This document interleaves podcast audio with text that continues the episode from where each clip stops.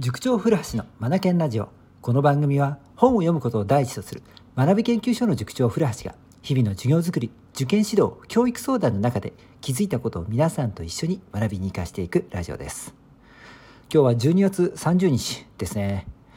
えー、と、塾のお仕事は昨日までとなっているのですが、今日はですね、面談等がいろいろあってですね、はい、いろんな人と今お会いしているさなかでございます。はい、そんな中でですね、収録をしています。はい。収録もね、今年は今日までとさせていただきます。明日からお休みを取らせていただきます。そして1月の1日、2日、はい、えー、駅伝がありますからねちょっと僕はそこにどっぷりと使わせてもらって23とで4日から学び研究所が始まりますのでこのラジオの配信も4日4日が来年のねあの年明け初めになりますので皆さんよろしくお願いいたします。さあそんなこんなで今日の放送が結局最後になるんですよね。本当に今年も1年皆さんお聴きくださり本当にありがとうございました。はい。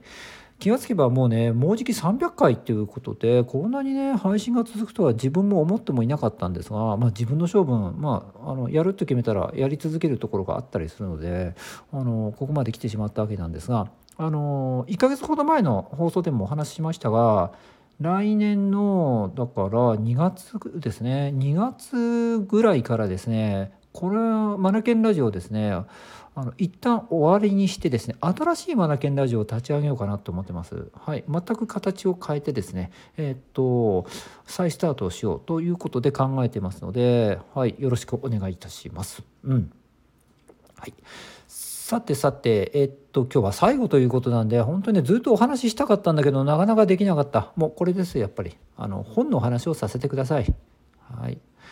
もう今週もね冬季講習大詰めっていうことでですね本当に時間がないんですが本だけは読んでるんですよね。いつ読むんだって感じなんですが出勤前でしょ？それから帰ってきた後でしょ、ね、なんだかんだ言って読んでるんですね。結構読んでますね。忙しいと余計読むってことありません？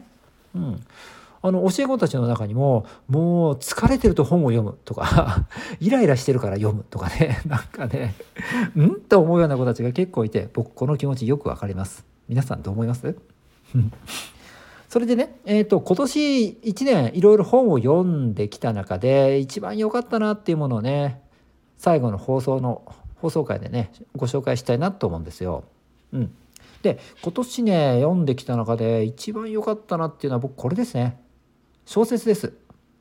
赤と青とエスキース青山美智子さんが書かれた本ですね。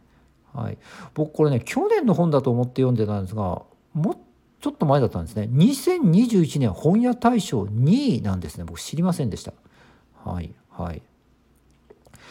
赤と青のエスキース。エスキースっていうのは下絵って意味なんですよね。うんはい。これが良かったですね。何がいいかっていうと作品の完成度がずば抜けて高いっていうとこですね。うん。全何章だ？これえっ、ー、と12345章から成り立ってるのかな？プロローグも入れると6章っていうこと？かな？うん。短編小説のような作りになっていますが全部つながっています。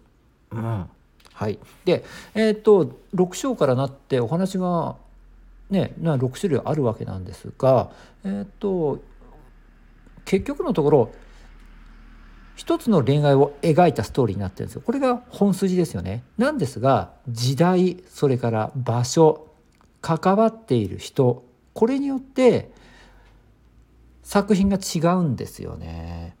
なので、うん、なんだろうな僕はね読んだ感想があのー、まあこれまた絵画ですがキュビズムみたいだなと思ったんですよね。あのピカソの「ゲルニカ」とか有名じゃないですかすごいこうなんか立体的で白と黒とグレーで、うんあのまあ、影を表したりとかそのあの人とか、えー、牛とか動物の様子をね、うん、立体的に表現してるっていう描き方キュビズムっていうのなんですがあれに似てるなと思ったんですよね。だから一つのものを描いているんだけど見る角度とか見る観点人によって異なるという、えー、ものなんですよね。そんな小説になってるんですよ。これ1章は A という角度2章は B という観点 C は、えー、また違う角度でお話が進んでいくんですよね。うん、でも結局はもうある一つの恋愛ストーリーなんですよ。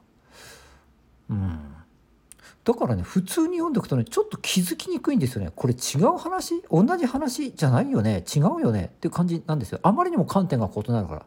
それからこの作家さんがね僕も詳しく知らないんですが青山美智子さんという方非常にですねテクニシャンでしてうん、各章ともですねものの見事に作風が違うんですよ。とても一人の人が書いたものとは思えない出来ですね。お見事ですね。うんはいまあ、ストーリーはねちょっとここで僕は話す気はないので僕どっちかっていうとストーリー聞かされると読む気なくす方なので皆さんに楽しんでもらいたいですから、うん、是非ね、えー、本を手に取ってストーリー楽しんでもらいたいと思います。大枠の話をするとうん、完成度の高さこれがずば抜けていたということで僕ね今年読んだ本の中でベスト作として挙げますね。はい、でどのように完成度が高いかっていうと一つの恋愛ストーリーなんですが各章ごとによってその恋愛を見る角度観点これらを変えているでそれが見事なんです。例えるならばピカソの「ゲルニカ」のようなキュビズムですね。うん、あのような角度によって色を使い分けているだから見る人によって見方が変わる異なるという絵ですよねキュビズムって。あれとね同じような感覚を僕は得ましたね。この作品。うん。もうアートですね。はい。まあ小説ってアートですけども。そこに何だろう立体感を盛り込んだような感じですかね。うん。お見事ですね。この作この作り。うん、作品として非常に完成度高いですね。はい。ぜひぜひ、ストーリーもいいですね。はい。これはね、あの、もう一回読みたいですね。